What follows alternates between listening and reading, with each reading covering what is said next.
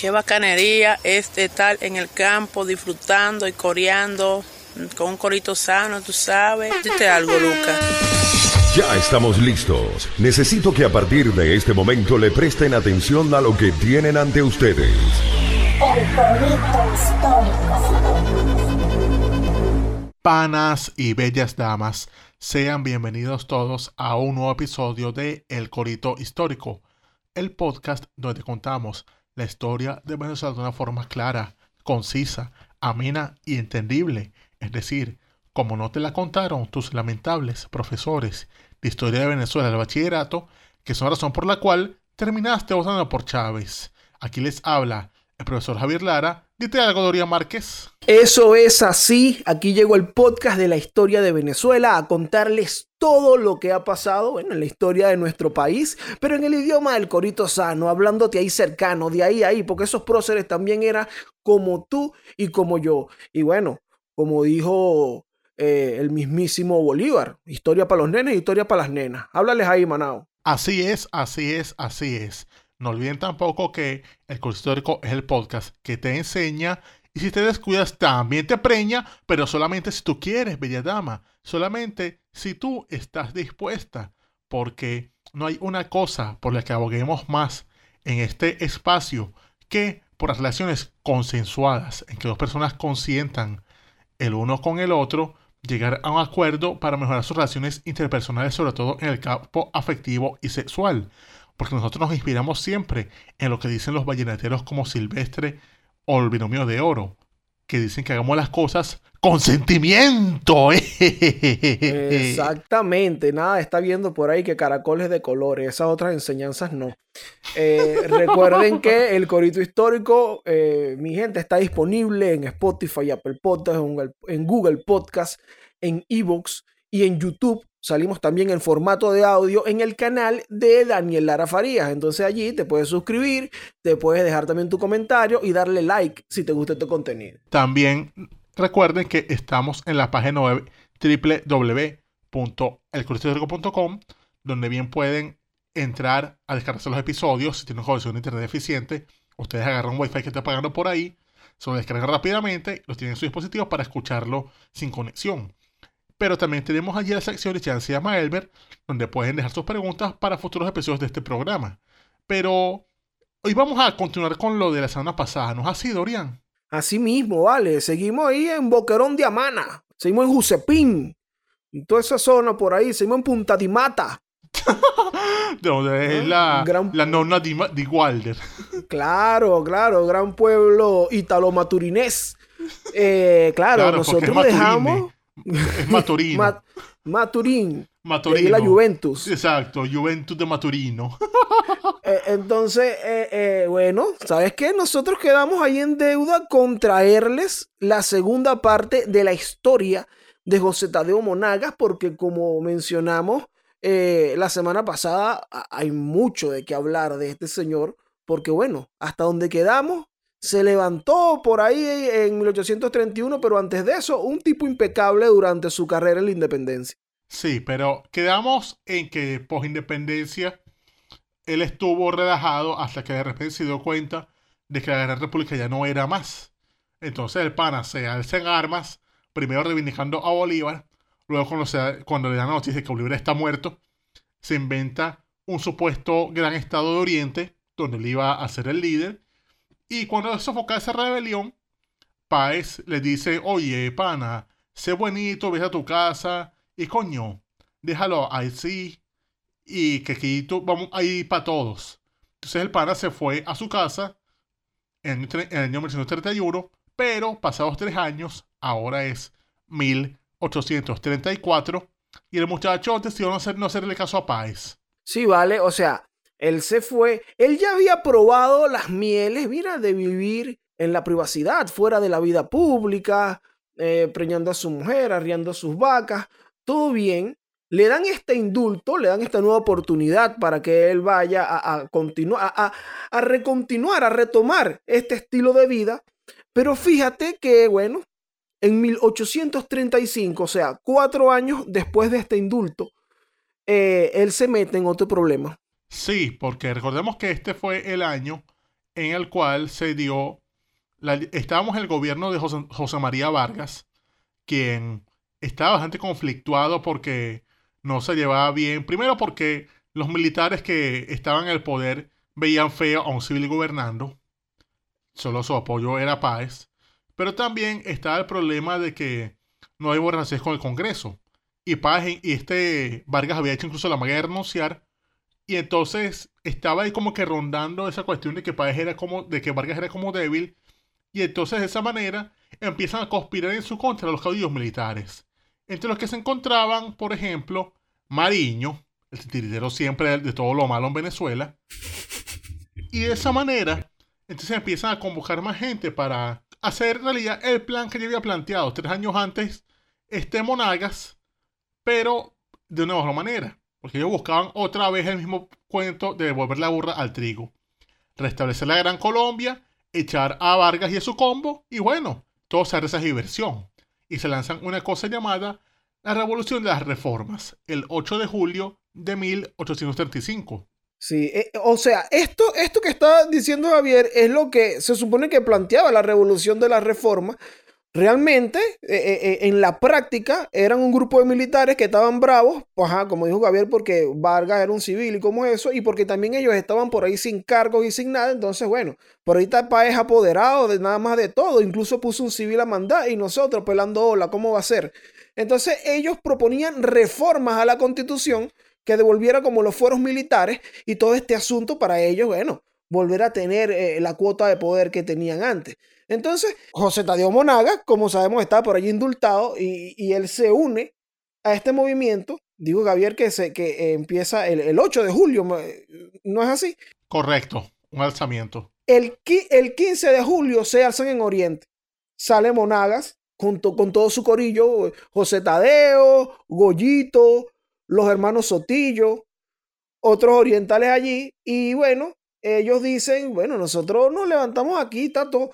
Pero como recordamos en el episodio de Páez, estos fueron episodios, eh, que, mm, momentos de la historia que él intentó arreglar a través de las negociaciones. Sí, es decir, Páez otra vez fue como que, coño, no puedo luchar contra estos carajos con los que yo luché contra, contra España. Voy a negociar con ellos. Y entonces, si bien Páez se puso al mando del ejército y sofocó la mayoría de la rebelión por la fuerza, incluso entre Caracas el 28 de julio, o sea, 20 días después duró la rebelión.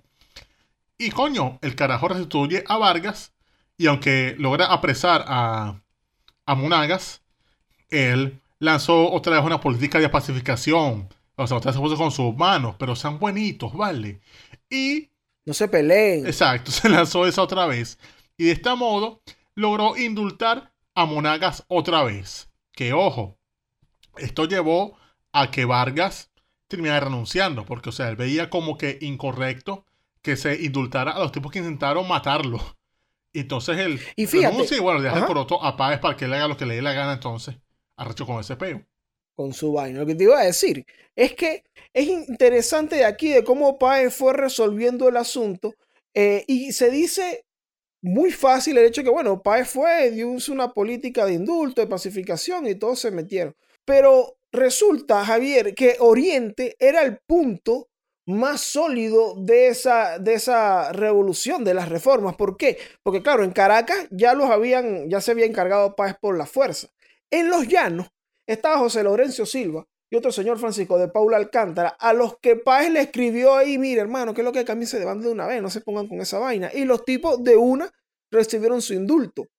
Entonces luego eh, tuvieron que, bueno, verle la cara ahí a tratar con Monagas, que estaba con Valdés, que es el municipio ahí de Huiria, municipio de Valdés, por Manuel Valdés, apoderados ahí de Barcelona, Cumaná, de toda esa zona. Pero bueno, la verdad es que logran convencerlo. Entonces, Monaga aquí, 1835, se acoge a, digamos, su segundo indulto, ¿es esta vez? Sí, esta vez Sí. su segundo indulto. Pero bueno, la cosa es que él otra vez lo indultaron y otra vez se va a agazapar. Pero esta vez duró más tiempo escondido. O sea, es el año 1835 y el carajo, bueno, se supo agazapar, se fue a su hacienda a hacer nada, a lo de siempre en Oriente, en Arroyo de Barcelona. Pero también Páez supo darle concesiones en el ejército, o sea, lo puso como el segundo jefe. O sea, el jefe era Páez, pero también está como adjunto Monagas. Y entonces eso hizo que él ganara cierto poder, o sea, agarró más, más haciendas, tenía mando de tropas y, y, coño, estuvo contento, o sea, no anduvo jodiendo por este lazo. Pero han pasado ya 11 años y llegamos a 1846 y se aparecen otras elecciones presidenciales. Y por ahí estaba tranquilo. Él estaba en su cosa, por ahí a él le dieron sus concesiones, su cuota de poder en el oriente, pero en 1846, en estas elecciones, ocurre algo eh, interesante, digamos, que es esto. Están los candidatos. Los candidatos son Bartolomé Salón, Antonio Locadio Guzmán, el presbítero José Félix Blanco cada uno representando como un ala de los liberales. Por su parte, los conservadores, o sea, esta gente de Páez, tenía Urdaneta como ficha para las estas presidenciales. Pero ¿qué pasa? Que Urdaneta se muere. Ah, claro, muere en París de ese gran cálculo renal que tenía. Y coño, queda acéfala esa candidatura que era posiblemente la mejor, porque era un tipo que venía con experiencia, o sea, era Urdaneta, pues. Y coño, Sí. grito al cielo. Bueno, este señor entonces eh, muere y los conservadores se ven con la mano en la cabeza como que, ajá, ¿y ahora quién va a ser el, el presidente? No va a ser Páez porque, tú ¿sabes? Ya él viene del gobierno, no se puede hacer eso. Pero por ahí empieza a aparecer Monagas porque en 1846 hay una rebelión, en ese mismo año de las elecciones, hay una rebelión de Francisco Rengel y Ezequiel Zamora y Páez lo nombra segundo jefe del ejército y van y sofocan la rebelión. Esto le da como prestigio, más visibilidad a José Tadeo Monagas. Y entonces, bueno, los conservadores viendo, ya va, no podemos apoyar a Bartolomé Salón, no podemos apoyar a José Félix Blanco, ni a Leo Antonio Locadio Guzmán, muchísimo menos. Monagas es como Guavinoso, ese dicho se ha levantado como dos veces ya, ya lleva dos indultos. Pero oye, entre Antonio Locadio Guzmán y Monagas, yo prefiero a Monagas, dijeron los conservadores. Y fuimos al mal menor, esa terrible política en la cual terminamos votando por quién. Bueno, nos ponen a elegir Chagui Manuel Rosales y terminamos votando y que por Capriles. Por favor. Ah, exactamente. Eh, eh, esto es exactamente lo que ocurre. Los conservadores le dan todo su apoyo a Monagas. Y fíjate lo que ocurre en las elecciones. No eran demasiado populares y todo, todo el asunto. eh, y los candidatos, ninguno, reúnen la mayoría de los dos tercios de los votos de los colegios electorales que hacían falta ya para ser presidente. Entonces, ante esta situación, ok, no hay ganador, la ley establecía que pasaba al Congreso y el Congreso votaba para ver quién salía presidente. Correcto. Y con de Paecista le dieron el apoyo, full apoyo con ayaquitas y yuca a José Tadeo Monagas. Exactamente. Y de esta manera es como empieza la presidencia de José Tadeo Monagas. Y en el año 47 comienza su primer periodo de una vez con un gabinete rodeado de paecistas. Porque bueno, por ellos es que él está ahí. Sí, pero pasó que él de uno empezó a gobernar. Porque, o sea, mantuvo a Páez como jefe del ejército. Pero también pasó que, coño, poco tiempo después de llegar al poder, él decide perdonar gente. O sea, hacerla de Páez. Porque Antonio Lequedo Guzmán lo habían condenado a muerte por, por ser él, básicamente. Y también Zamora estaba condenado a muerte por esa rebelión que había hecho. Entonces él resolvió darle a Lequedo Guzmán, en vez de la pena de muerte, la pena de destierro perpetuo. Y a Zamora le da 10 años de prisión. O sea, le dice, ya no te vamos a hacer fusiles, te vamos a meter preso 10 años. En Sí, Maracaibo. quédate ahí. Sí, lo dejan en Maracaibo preso. Bueno, un- castigo peor que la muerte. Pero... la cosa es que eso causó suspicacia, pero aún tenía apoyo, porque, o sea, si al fin y al cabo Paz debía perdonar a los quitos, no lo iba a hacer él. Entonces no hubo tanto ruido allí. Pero la cosa empieza a ponerse turbia, el ambiente, cuando empieza a hacer cambios en los ministros. O sea, saca a gente de los ministerios y los reemplaza con gente abiertamente liberal. O sea, empieza a meter gente ahí como que ya, pero ¿qué es tú metiendo este carajo aquí y vaina? Y la- lo que fue la guinda del helado es cuando destituye de la comandancia del ejército a José Antonio Páez. Pero el mismo tipo que, hermano, pero yo no te ayudé, no somos eh, convives de lucha. Y ni siquiera dio la cara personalmente, o sea, le mandó a que lo destituyera el ministro de Guerra y Marina. Es decir, ni siquiera pudo Ay, decirle en la cara, chao. Lo votó por Y una nota de WhatsApp. Exacto, así, así de, de frío, cold blooded, brother. Pero pasaba que, ok, podían hacer todos los temas que quisiera el Ejecutivo, pero el Congreso seguía siendo conservador. Y el Congreso podía hacer reposición y si se comía la loja, incluso destituirlo, si nos vamos a las leyes. Y bueno, pasaba ya un año y entonces llegamos al 24 de enero de 1848, un día normal, pero en el cual tocaba que en el Parlamento se presentara el ministro de Relaciones Interiores, Martín Sanabria, para rendir cuentas de la obra ejecutiva. Pero pasaba que Monagas tenía alrededor del Congreso a sus partidarios liberales, o sea, había a los partidarios de, de Leocadio Guzmán, ahora estaban con él, y esa gente que era bien violenta estaba rodeando el Congreso. Al mejor estilo de quién? Ajá, ellos estaban ahí modo círculo bolivariano. Exacto, andaban ahí haciendo como antesala, amenazando a los congresistas que pasaban. Todo lo que hacen esas escorias, o sea, no se diferencia en. Imagínense a un poco de, a ese poco de, de basofias que se ponen alrededor del, del Palacio Federal Legislativo, ahí con, con sus camisetas marrones, con, con, oliendo, oliendo a pupú, todo eso. Bueno, igual pero vestidos de amarillo. Entonces pasaba que de paso, tanto tiempo con esa violencia allí, y coño, ya se advertía que iba a ser un día agitado. Pero la cosa debió en tragedia porque llegó un rumor a la Cámara de que al ministro Sanabria lo habían asesinado. O sea, llegó como una cadena de WhatsApp, una cuenta de Twitter toda balurda ahí a decir como que, como me llegó lo digo, mataron al ministro, mataron, mataron inocente. Mataron a Héctor. Exacto. Y con esa vaina que empezó en el hemiciclo y llegó a las calles, los liberales, verga, se alebrestaron todos y se metieron al Congreso. Y hay gente que estaba armada, o sea, tipos que iban con piedras, con cuchillos, con lanzas, con bayonetas. Y ahí eso fue, verga, un desbarajuste que, bueno, solo se repetiría años después. Pero coño, era la primera vez que ocurría y de verdad, fueron terribles. O sea, ahí cayó un poco de gente muerta. O sea, cayeron, cayeron tres que cayeron en el sitio que no se pararon más, como fueron Francisco Argote, José Antonio Salas y Juan García. También cae herido por bayoneta Santos Michelena, el famoso del tratado Michelena Pombo. Lo, le caen encima con una bayoneta. El tipo logra salir vivo, pero el carajo no se recupera de la herida nunca y fallece a los dos meses. Y coño, esto le dio una oportunidad a Monagas, porque ahora él podía presentarse como el salvador al mejor estilo de Napoleón el 18 de Brumario. O sea, ante el caos el carajo se llega con mariños y soldados, manda a hacer poco gente a recogerse y coño, para la cosa. Pero pasa que ahora llamó a que el Congreso se reuniera otra vez para que siga su trabajo. Sí, como si nada. Ese, ese es justamente el, el problema que ocurre acá, es que, bueno, obviamente vemos que hay un grupo ahí de liberales que forma todo este peo, hay muertos, hay heridos. Entonces se aparece después José Tadeo con Santiago Mariño y dice, wow, qué tragedia, mis panas. Wow, ¿por qué pasa esto? Y condena la violencia, ojo, manda una proclama y dice, mira, yo condeno esta violencia del día de hoy. Y yo invito al Congreso a que sesione mañana relajado porque todo bien.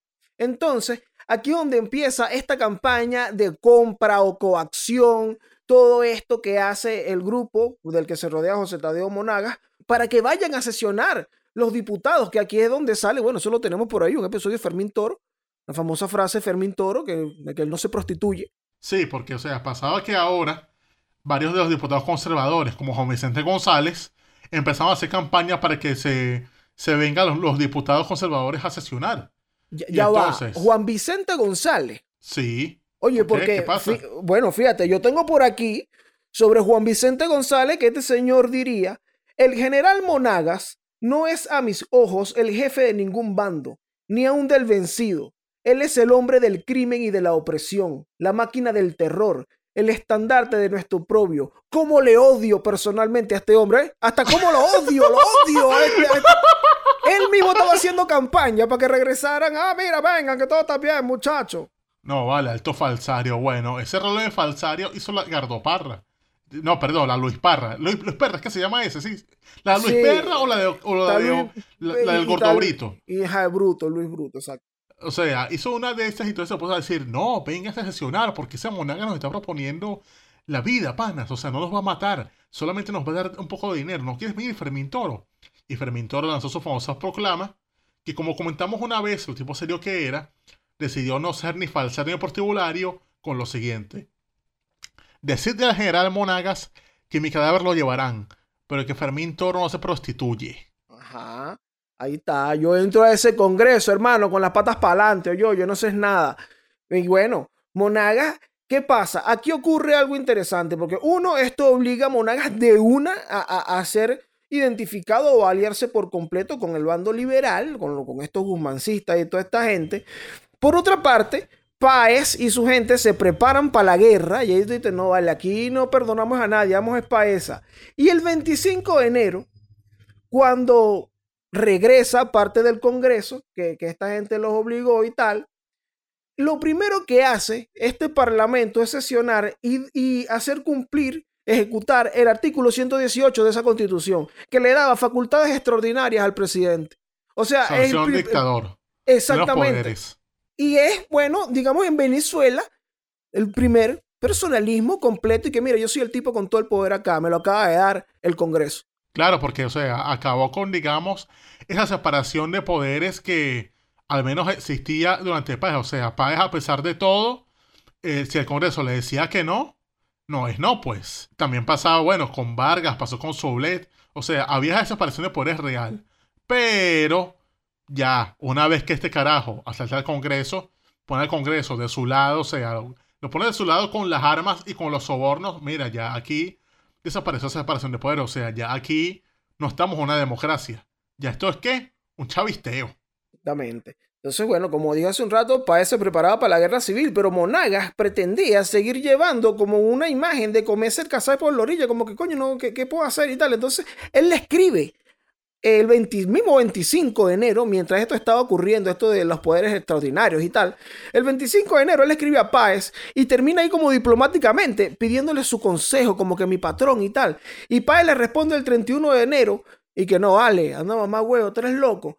El 4 de febrero, de una vez, desde Calabozo, le declara la guerra a Monagas y el 20, para celebrar mi cumple, el 20 de febrero, él llega ¡pum! Y ocupa San Fernando allá en el, en el hoy estado Apure, pues allá en el Apure. Entonces, bueno, esta, en este contexto se está erigiendo aquí Monagas como, bueno, como, como dictador. Tengo todos los poderes. Sí, entonces designa a dos. O sea, ahora pone como jefe de ejército a Mariño. Y a su vez Mariño manda a que combata a Páez un tipo llamado José Cornelio Muñoz que venía de ser su... debía de ser uno de sus tropas hace tiempo. Y coño, pasa que José Rodrigo Muñoz lo conoce muy bien y le hace frente y lo derrota en la batalla de los Araguatos el 10 de marzo del año 1848. Entonces esto hace... Exactamente. Tú, tú, sabes que tras esta derrota, disculpa que te interrumpa, como la prensa toda estaba con, con, con Monaga. Eh, los liberales, lo, bueno, la, la, prensa era liberal, la prensa liberal, tú sabes que ellos eran los, los, las lacras escribiendo e incendiando a través de sus artículos. Y luego de la batalla de los Araguatos, eh, la prensa liberal empieza a llamar a Páez el rey Araguato para burlarse de esa vaina del león de Payara. Como que tú eres el león de Payara, ahora eres el rey Araguato, sapo. Y que verga, qué loco. Tenían ahí su aparato de propaganda ah, fuerte. Ah, tenía su Ávila TV, su vaina de esa. Sus radios chavistas del 23. Claro. Entonces, bueno, estos tipos estaban armados ahí por todos lados. Eh, entiendo que Páez es vencido en los Araguatos y después él se va al exilio. Sí, o sea, el carajo huye y se llega a Colombia. Pero como sabemos bien, Páez era bien terco, como todo llanero, y no se quedó con esa. Entonces pasó cerca de un año en las sombras hasta que ya pasa de Colombia hacia Curazao y de Curazao salta a Coro aproximadamente en junio de 1849. Ok, él viene de una a hacer su rebelión y que mira, vamos para esa de nuevo, hermano, vamos por la revancha. Sí, y entonces el carajo va, va seguro de que va a ganar y esta vez le mandan a José Laurencio Silva, el más bolivariano de todos.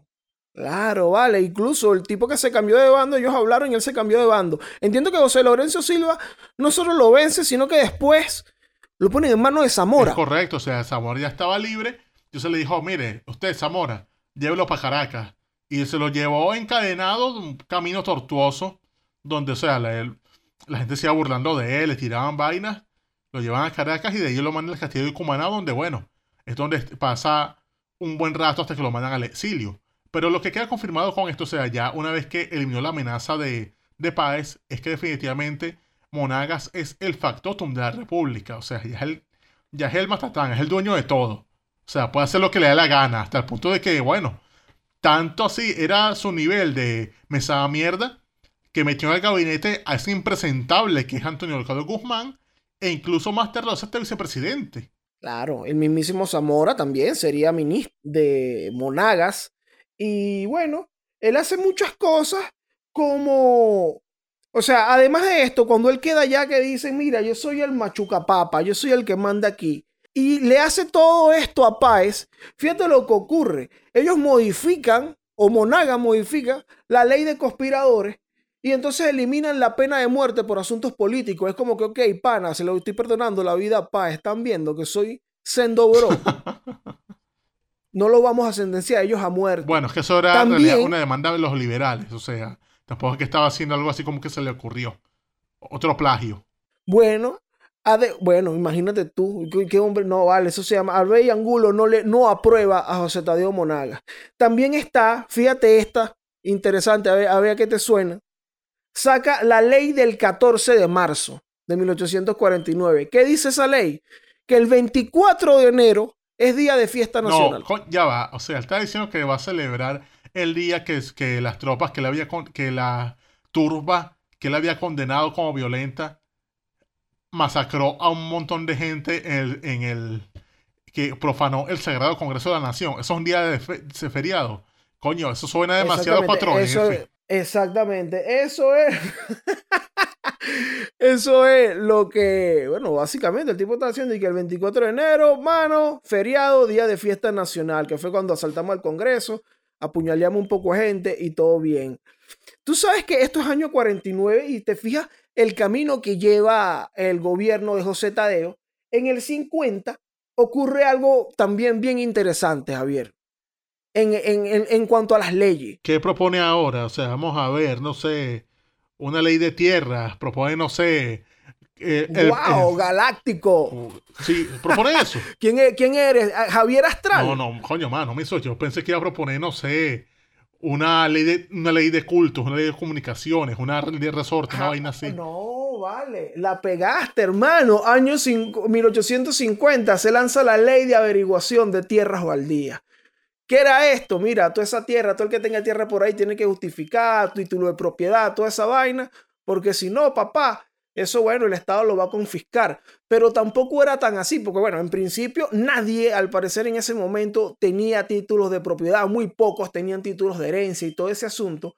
Pero lo más cumbre de este evento es que en el presupuesto del Estado, cuando vieron cuánto costaba hacer eso con los abogados, con los peritos, con toda esa gente que se necesitaba, dijeron, oye, pero esto está muy caro. Hmm. Oye, no, no, no, el Estado no tiene para pagar esto. ¿Qué hicieron? o que se demostró posteriormente el enriquecimiento de una gran mayoría de jefes militares que fueron los que hicieron la tarea de fiscalizar las tierras y además de los monagas que se quedaron con todas las tierras de Oriente. Marico doble chavista, o sea, legalizó la vacuna militar y de paso hizo las flores, enchufó a los familiares para agarrar tierra. Se agarró todas la, esas tierras, bueno, que ahora de Barcelona y llegando al estado Monagas también. Todo ese asunto era él. Fíjate que, eh, eh, o lo hizo él en ese año. Fíjate que ahorita hablábamos de que el tipo tenía como su propio BTV y su asunto, que a través de la prensa liberal. La prensa liberal escribía cosas como que, escucha esto, a ver, el gobierno unido estrechamente con el pueblo el ejército obedeciendo y la prensa que crea la comunicación de las ideas y asegura la independencia de la razón. Bueno, pero eso quién lo escribió, Ernesto Villegas, misión, ¿verdad? La vaina es esa, vale. Se están bola tú. Eso está raro, líder. Están pasando vainas raras.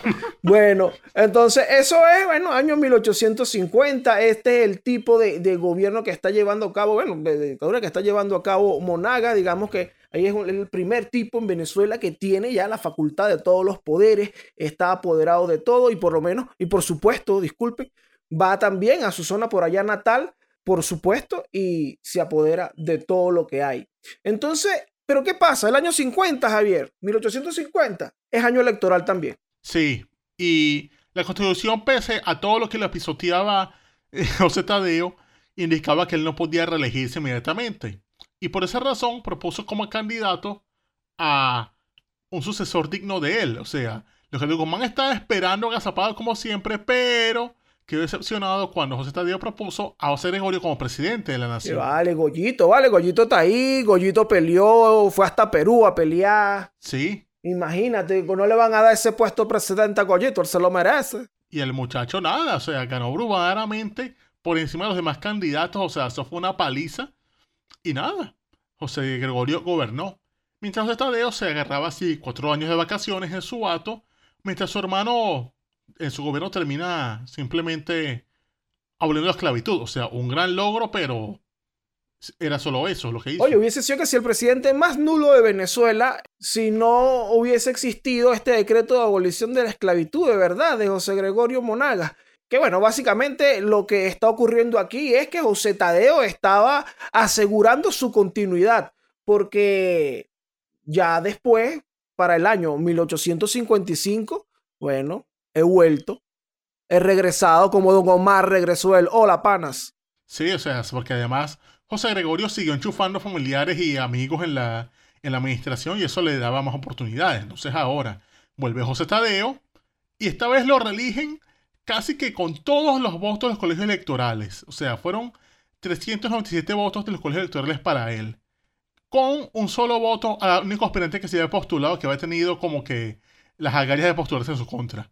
Fermín Toro. Oye, mira, ¿eh? Que la crece Fermín Toro.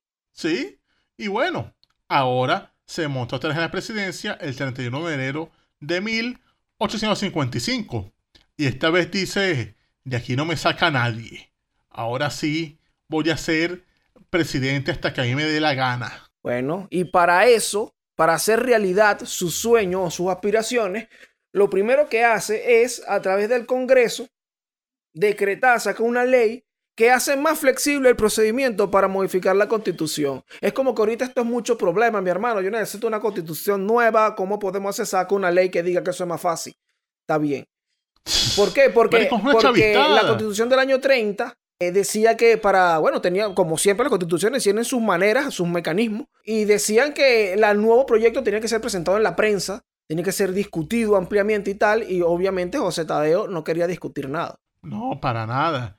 Y entonces, apenas hace ese cambio, el siguiente cambio que hace es uno para darle mucho más poder, en el cual establece que ahora será un nuevo ordenamiento territorial de la nación. Habrán ahora 21 provincias.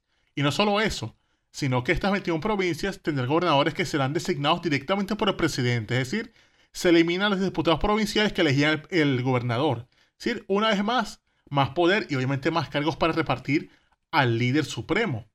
Y como no fuera esto suficiente, le pidió a ese congreso de pusilánimes una cosa más, un regalito para él. La reelección inmediata. Oye, pero ¿cómo no, ¿cómo no iba a faltar reelección?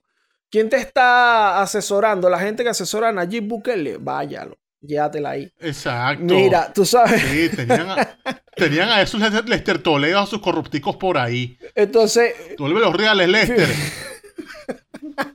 Así no, líder. Entonces, mira, pero tú sabes que con esto que tú me estás diciendo es interesante, porque yo siento, mira, José Tadeo, no te gana nadie, pues, tremendo, tremendo ladrón de Guevara, ¿vale? Como habíamos dicho en la, en el episodio anterior. Porque fíjate que. Ojo. Y otra cosa, o sea, él pide eso ese congreso de amanuenses, que eran todos algo así como el senador de Calígula, y esta gente les dijo de una vez, claro que sí, mi patrón, mi papá. Y Ojo, no es que solamente le dieron la reelección, sino que de paso ampliaron el periodo presidencial. O sea, no iba a gobernar cuatro años, ahora va a gobernar seis. vale. ¿A qué se nos parece esto? Es sabroso. Cha, bis, ta, da. Pero tú sabes que. Seis años, reelección inmediata. Marico, es demasiada constitución del 99. Este eh, eh, me parece interesantísimo, es, Javier, la ley de división territorial, porque uno dirá, ajá, eran 13 provincias y era 21 y el nombre del gobernador. No, pero ya va, eran 13. Quiere decir que hay 8 nuevas. hay ocho nuevos pedazos de tierra en donde puedo meter a unos primos míos. Exacto, no, no solamente primos, o sea, hablamos de sobrinos, hablamos de cuñados, hablamos incluso de yernos, porque otra cosita más, o sea, no solamente es que le dieron reelección indefinida, inmediata, no solamente es que le dieron dos años más de gobierno de una vez en periodo presidencial, sino que además el líder decidió enchufar más a su familia como para crear una línea sucesoral mucho más amplia. Él decía, ay, yo no necesito que mi vicepresidente sea ese de Guzmán, ese hecho con esa barba toda fea. Mi, mi, vicepresidente tiene que ser alguien que yo confíe. Voy a ser vicepresidente a Francisco Oriach. Francisco Oriach era, era su sobrino y además su yerno. Qué cosa tan oriental, ¿no? no vale, pero increíble. Entonces puso su propio yerno a ser su vicepresidente. Enchufó ahí mucho más. Eh, pero tú sabes que todo esto que estamos comentando, sobre todo el problema de la extensión del periodo presidencial y también la reelección, esto fue muy criticado. O sea, los conservadores, bueno, obviamente lo detestaron, lo criticaron, la ala guzmancista de los liberales lo criticaron porque tú sabes que Guzmán eh, estaba picado porque él quería ser el presidente antes. Entonces, bueno, vamos a criticar a este tipo. Pero hasta José Gregorio, hasta Goyito, ¿vale? Le escribió a José Tadeo, para el hermano, no, no hagas eso, ¿vale? Eso, eso, está muy, eso está muy boleta. Y esto fue, digamos, la perdición de Monagas. Sí, porque lamentablemente Monagas, lamentablemente para él, a diferencia del chavismo, él no tenía petróleo para sobornar gente. No tenía petróleo para para ponerse una cara bonita y decir, no, vale, esto es, es porque el pueblo me quiere, o sea, no tenía misiones, nada de eso.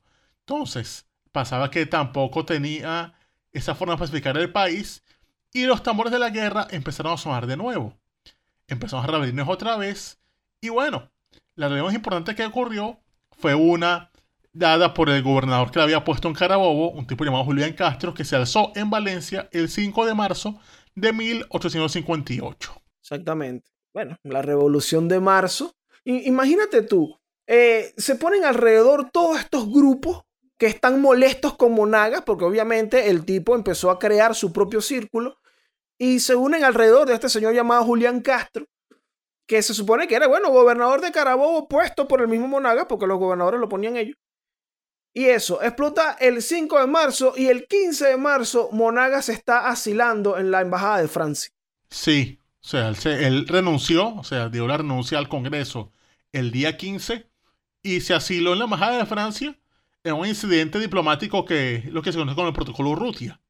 Que esto llevó a que finalmente saliera del país y bueno, ese hombre se va del país y toda esa diversión, o sea, la gente se llevaba en las calles. Se habla de que incluso lo que de Guzmán se puso a llamarlo ladrón después de todo lo que robó con él, porque bueno, bruja es bruja. Ah, bueno, así era él. Sí.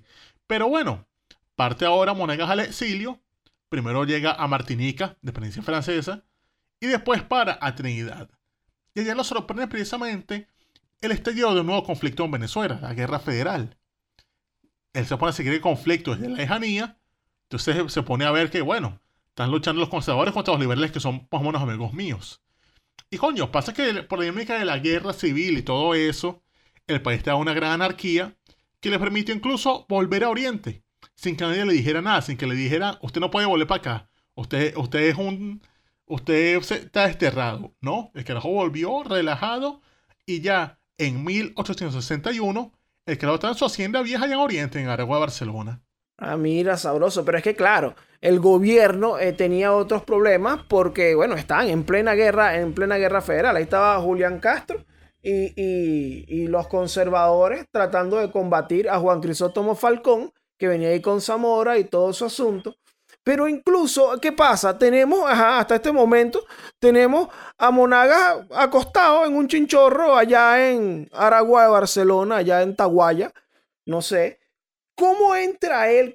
¿Cómo es que hace Monagas ya para salir al ruedo nuevamente, ya por una tercera o cuarta vez, imagínate. Bueno, pasa que los liberales ganan la guerra y constituyen el ahora gobierno federal con Juan Cristóbal Falcón a la cabeza.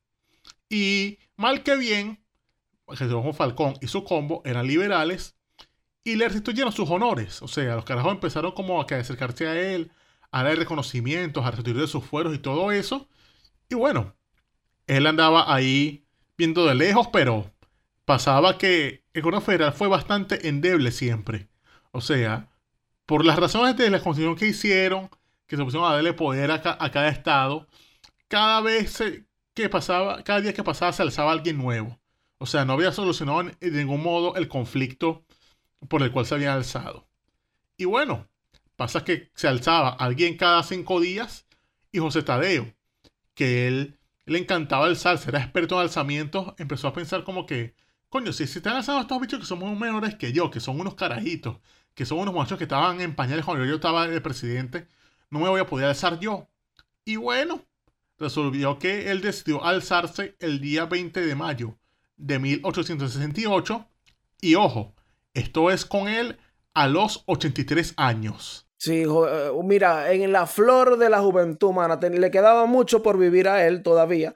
Y bueno, realmente le, le- le quedaría allí. Porque tú sabes que además de toda esta situación que tú estás planteando, ocurre que Juan Crisóstomo Falcón ha pasado también a la historia como el carajo que le da más ladilla a gobernar. Sí, el bicho que se vive yendo acá rato para, para coro. Mira, no, yo, yo quiero ir para Cobra, a tomar cocuya, estar por allá con los muchachos y tal. Y entonces él dejaba siempre un suplente. Entonces esto también tenía eh, eh, un estado muy débil en ese momento. Y de pronto empieza a armarse lo que se, bueno, empezó a llamar la, la- la reconquistadora o la revolución reconquistadora. Y ahí se unen varias provincias y este tipo que se, que se levanta se llama Miguel Antonio Rojas. Entonces este carajo está allí, digamos, bueno, con el respaldo de los guayaneses, de los llaneros, de los orientales, que dijeron, ok, está bien, con un monagas ahí, mira, tratando guilladito, tratando de comerse su casa por la orilla. Y cuando Miguel Antonio Rojas va llegando a Caracas, está quien sería el último suplente de Falcón, Miguel Ezequiel, Manuel Ezequiel Brusual, y firman el Tratado de Antímano, que básicamente, mira, vamos a tener una tregua, únanse ustedes al gobierno no- y no ha pasado nada. Y los orientales dicen, epa, mi hermano, ya va, tú no estás vendiendo, yo no, yo no quiero firmar ningún tratado. Y aquí sale de una monaga que estaba por allá cazando guiro. Bueno, yo mismo soy, monaga estaba por ahí como Richard Pye. Ah, Y que, oye, yo puedo hacer esto, ¿oyeron? Yo puedo ser, yo puedo ser técnico aquí. Y bueno, él aprovechó ese río revuelto. Eh, que, ojo, el tratado, el tratado de Antímano, porque se firmó allí en Antímano. Fíjate, no, a contrario a lo que se pueda creer. el tratado de Antímano se firma el 11 de mayo y ya el 20 estaba Monagas, mira, caminito de Guarenas, digamos. no, con la revolución literal, azul. marico. O sea, era camino de Guarenas, porque, o sea, el carajo se alza en Oriente y antes de llegar a Caracas, uno tiene que pasar por Guarenas. Y se alza con una cosa que él llamó la Revolución Azul, para diferenciarse de los conservadores que usaban el color rojo para identificarse y de los liberales que usaban el color amarillo. Pero en resumen, era solamente una cosa de colores porque como sabemos bien, entre esta gente no había diferencias ideológicas, solo querían robar y ya, y joder al otro. Y bueno, el carajo hace un rápido avance desde mayo y llega el 12 de junio, bueno, el caminito de Guarás llega a Guatire. Y ya después, entre el 21 y 25 de junio, se enfrenta a las tropas que tenía Brusual en Chacaíto. Que en ese entonces Chacaíto no era nada, era apenas un campo. O sea, eso no era todavía de Caracas. Ahí no estaba que si. No, no estaba que se para de sufrir, no estaba nada de eso, no estaba ni el Volta. Para los que les gusten esas Hay un, hay un combate en Chacaíto entonces. Sí, sí, se no combate. O sea, fueron eh, cerca de tres días de tiroteo en Chacaíto. Bueno, si usted, ustedes quizás no me crean, pero ustedes ahí verán que en Chacaíto hay una pista donde bailan breakdance en conmemoración a eso, porque ahora las batallas son a través del baile, hermano. Dios mío. Ahí te la dejo. Dorian, basta, no. ¿Por qué? La cosa en Mira, realidad. A ver, ¿qué va, qué, ¿con qué más la vas a embarrar? No, que ellos, ellos combaten, ellos combaten en, en, en, en Chacaíto. Y ya, bueno, fíjate, eh, si bien Chacaíto no era, bueno, un centro poblado, una cosa, estaba ahí mismito, ya él estaba cerquita de, de donde se gobernaba. Sí, ya estaba, o sea, a las puertas de Caracas. Y entonces lo que le queda ahora, una vez que puso a correr a Brusual, fue entrar a la ciudad, tomar palacio y bueno, allí lo que hace es que el carajo reforma la constitución y no sobre el poder de una vez, o sea, porque quiere ser presidente constitucional. Entonces lo que hace es que pone allí un poco como el estilo peronista, pues, cuando Per- Perón asumió, cuando Perón volvió a Argentina después de años exiliado. Bueno, él puso ahí a un títer llamado Guillermo Tel Villegas el 27 de junio. Entonces, mientras él esperaba que se las elecciones, Tel Villegas gobernaba entre comillas. Porque la administración estaba ya en otra vez a niveles monaguenses Cilia Flores, porque pusieron ahí, por ejemplo, como ministro de Guerra y Marina a Domingo Monagas, el hijo de Gregorio Monagas, fallecido recientemente. Y también, bueno, andaba por ahí su hijo José Ruperto, que estaba casando en ese momento a Brusual, en Puerto Cabello, pero la cosa es que todo parece que otra vez en familia.